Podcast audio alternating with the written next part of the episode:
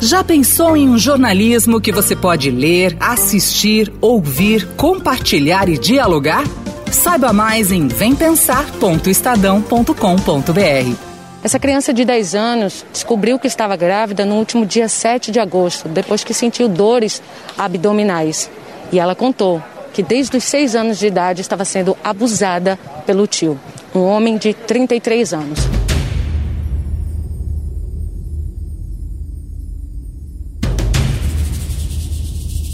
No último mês, o caso de uma menina de 10 anos que era abusada pelo tio em São Mateus, no Espírito Santo, e acabou engravidando, gerou uma enorme comoção e perplexidade no país. E, por mais estranho que pareça, mobilizou grupos contrários ao aborto.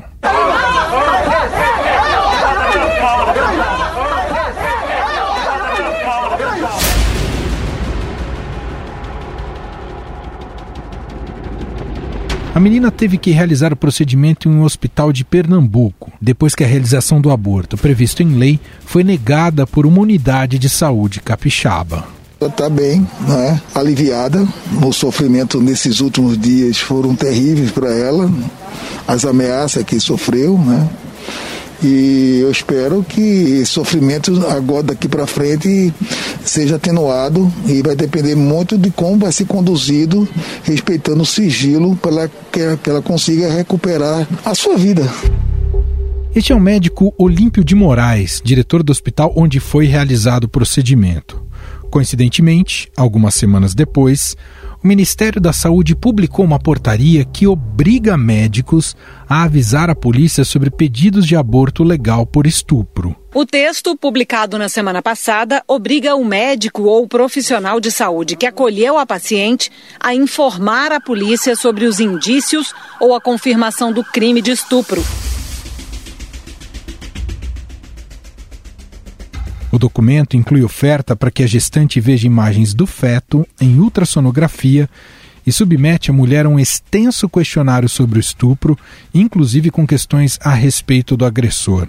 Atualmente, não é necessário que a mulher apresente boletim de ocorrência, nem que faça exame de corpo de delito. Especialistas que trabalham com vítimas de violência sexual afirmam que a portaria viola direitos e dificulta ainda mais o acesso a procedimento nos casos previstos pela lei. De janeiro a junho, o SUS fez 1.024 abortos legais em todo o Brasil. De acordo com a pesquisa Serviço de Aborto Legal no Brasil, de 2013 a 2015, mais de 90% dos abortos legais no país ocorrem em gestação resultante de estupro. Afinal, essa medida pode induzir, essa nova portaria pode induzir a procura pelo aborto clandestino? Por que essa norma pode impactar de maneira preocupante a vida de mulheres vítimas de violência sexual? Sobre o tema, converso agora com a psicóloga, membro do grupo de estudo sobre o aborto e que atua em um dos maiores centros de prevenção de violência sexual e aborto previsto em lei, Daniela Pedroso. Tudo bem, doutora? Obrigado por nos atender. Muito obrigada pelo, pelo convite e a oportunidade de debater esse tema tão atual e importante aí para todas e todos que estão nos ouvindo. Doutora, por que essa portaria emitida pelo Ministério da Saúde não vai, ou, ou pelo menos pelo que a gente tem acompanhado até agora na leitura de especialistas, ela não ajuda as vítimas de estupro que buscam justamente essa via do aborto legal, doutora? Primeiramente, a gente tem que imaginar que se a mulher estivesse procurando pela polícia, ela iria por sua própria conta até a polícia, né? Quando nós temos uma portaria como essa, é, que obriga os profissionais de saúde a denunciarem esses casos para a polícia, o que nós temos? Nós temos muitas vezes um desserviço para essas mulheres que talvez sabendo da necessidade de comunicação dos casos, muitas vezes podem deixar é, de buscar o serviço de saúde. A gente tem que imaginar que só 10% das mulheres em situação é, de violência sexual buscam ah, imediatamente um serviço de saúde. É por isso que tantas delas engravidam, exatamente porque é, não tomaram a chamada pílula do dia seguinte, logo após a violência sexual. O que faz com que essas mulheres é, não busquem um serviço é, de violência sexual? Exatamente sentimentos como é, o medo, a vergonha, até o próprio sentimento de culpa que a sociedade embute a todas as mulheres. Então, essa mulher se cala e só vai buscar ajuda no momento que ela descobre essa gravidez. Pensar que esse é um, um serviço que é que essa portaria traz essa novidade como um protetor para essas mulheres, é, eu não vejo dessa maneira, porque pelo medo de muitas vezes ter essa situação envolvendo polícia, muitas vezes a gente fala de, é, de um agressor conhecido, ou na grande maioria delas a gente fala de um agressor desconhecido, mas que é, que aborda essa mulher em atividade cotidiana, como indo ou voltando do trabalho. Então, as ameaças, e por isso está muito presente na rotina delas, faz exatamente com que elas tenham medo de buscar é, uma ajuda policial. E se a gente coloca isso como uma condição dentro de um serviço de saúde, isso pode inibir a busca dessas mulheres, e o que eu acho que é que é mais grave, a gente vai diminuir essa procura pelo abortamento previsto em lei e, de certa forma, vai empurrar essas mulheres para o abortamento clandestino e, na maioria dos casos da população brasileira, um abortamento que é inseguro. E isso vai aumentar também é, os casos de morte materna.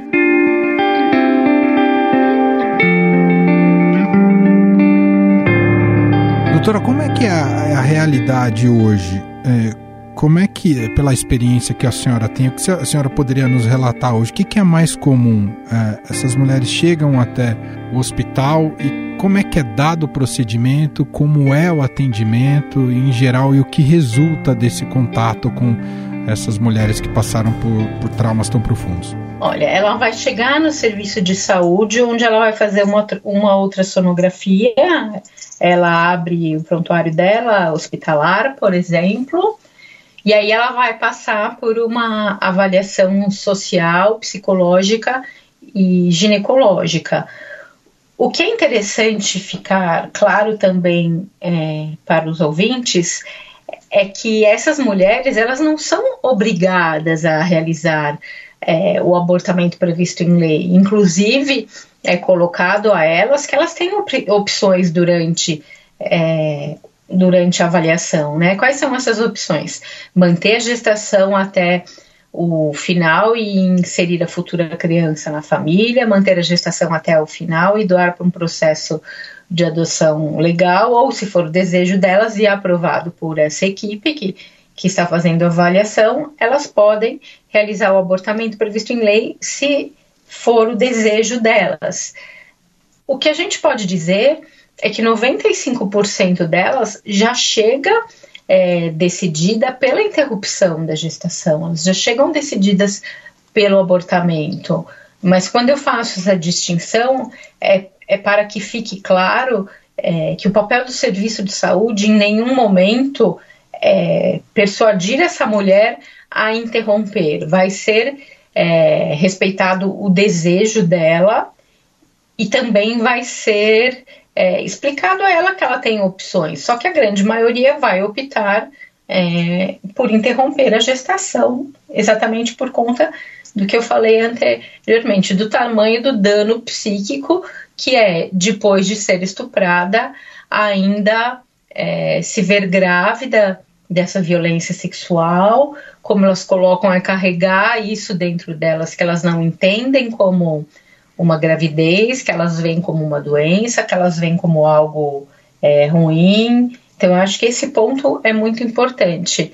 É, os serviços não, não estão é, oferecendo o abortamento como uma, uma medida compulsória. Não, as mulheres só o fazem porque assim o desejam.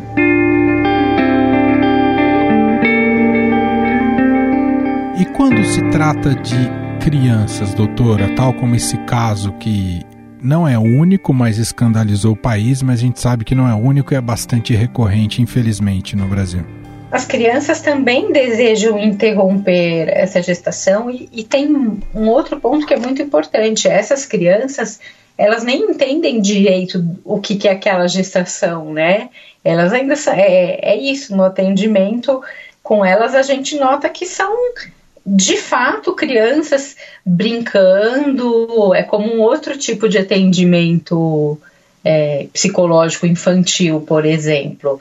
Então há esse desejo, sim, é, da interrupção, que, que também é acompanhado pelo mesmo desejo da família.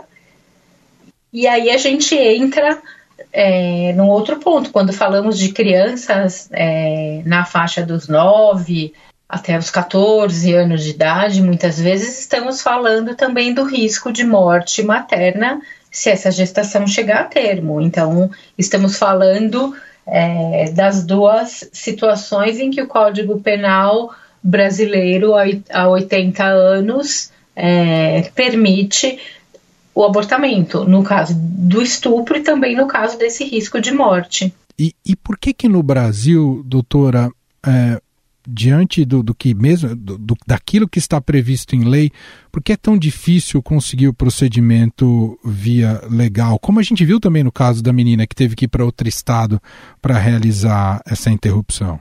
Eu acho que o problema maior é quando falamos em abortamento previsto em lei no Brasil, é porque ainda falamos muito pouco e há uma, uma grande parcela de desconhecimento é, da população sobre o que estamos falando. Então, assim, essa falta de conhecimento ela gera esse tipo de reação, como aconteceu lá no caso do, do Espírito Santo, é, onde as pessoas colocam as suas questões morais e religiosas acima é, do interesse dessa menina, dessa mulher.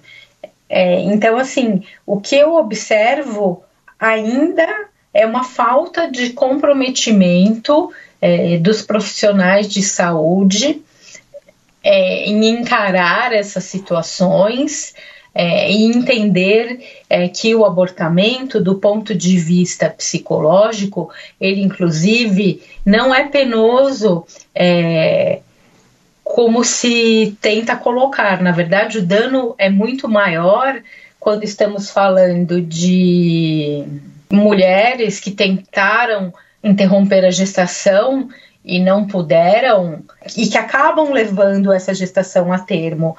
É, os dados que a gente tem na prática, mas que corroboram os estudos científicos internacionais, eles vão mostrar que essa gestação é muito mais danosa se ela for levada até o final, que essa futura criança vai se tornar um peso para essas mulheres, que levar essa criança para adoção também causa um dano psíquico maior.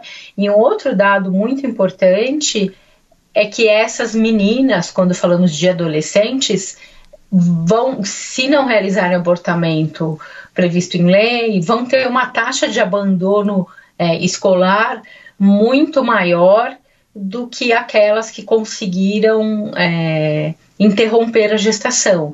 E eu acho que todo o desconhecimento que a população brasileira tem sobre o tema eu acho que vai colaborando para dificultar o acesso aos serviços de saúde e a realização do procedimento de fato.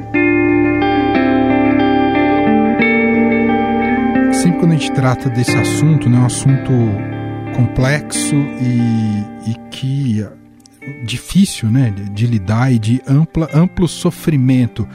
Queria, e a senhora, como a gente muito bem colocou aqui no começo, a senhora acumula bastante experiência, 23 anos, e é uma pergunta até um, um talvez de cunho pessoal, como é que a senhora consegue renovar a fé na humanidade ao lidar com casos tão escabrosos como esse no dia a dia? Como é que é ficar de pé diante de é, notícias tão terríveis, doutora?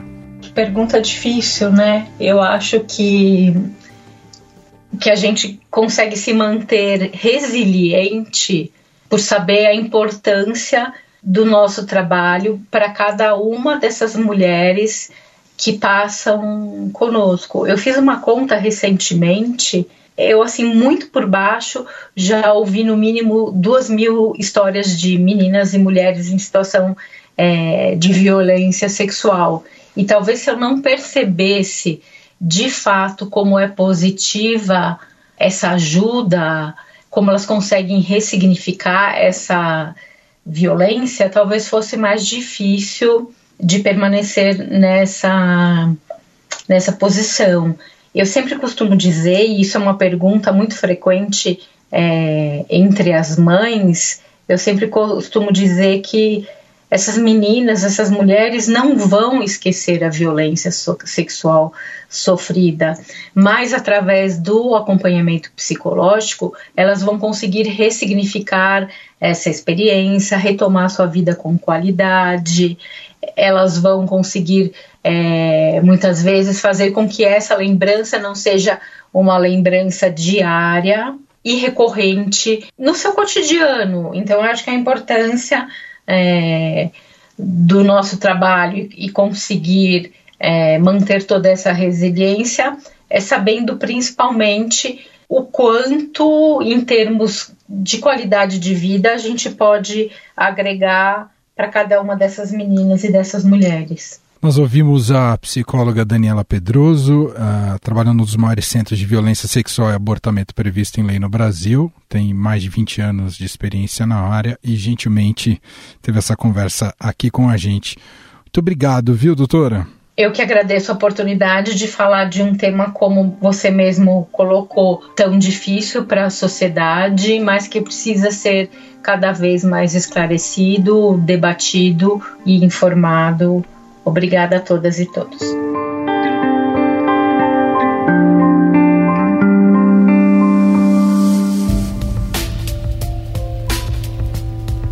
Senado e Câmara têm projetos com o objetivo de tornar a portaria do Ministério da Saúde sem efeito. Isso é um verdadeiro escândalo que criminaliza as mulheres que já são vítimas e, de novo, culpabiliza a vítima de um crime tão cruel. Essa é a deputada federal Fernanda Melchiona, do PSOL do Rio Grande do Sul, uma das parlamentares contrárias à medida e que cogita levar ao Supremo Tribunal Federal um pedido para que a portaria seja barrada. O presidente da Câmara, Rodrigo Maia, classificou como ilegal e absurda a portaria do Ministério da Saúde. Do meu ponto de vista, ela é completamente ilegal, absurda. Não, não é o Ministério da Saúde que pode né, é, tomar a decisão como tomou, na verdade, uma interferência numa lei. Então, do meu ponto de vista, é, o melhor caminho é que o governo pudesse recuar nessa, nessa decisão.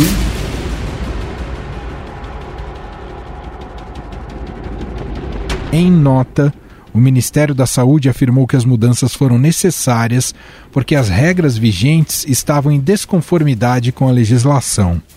Afinal, essa nova norma do Ministério da Saúde é ilegal?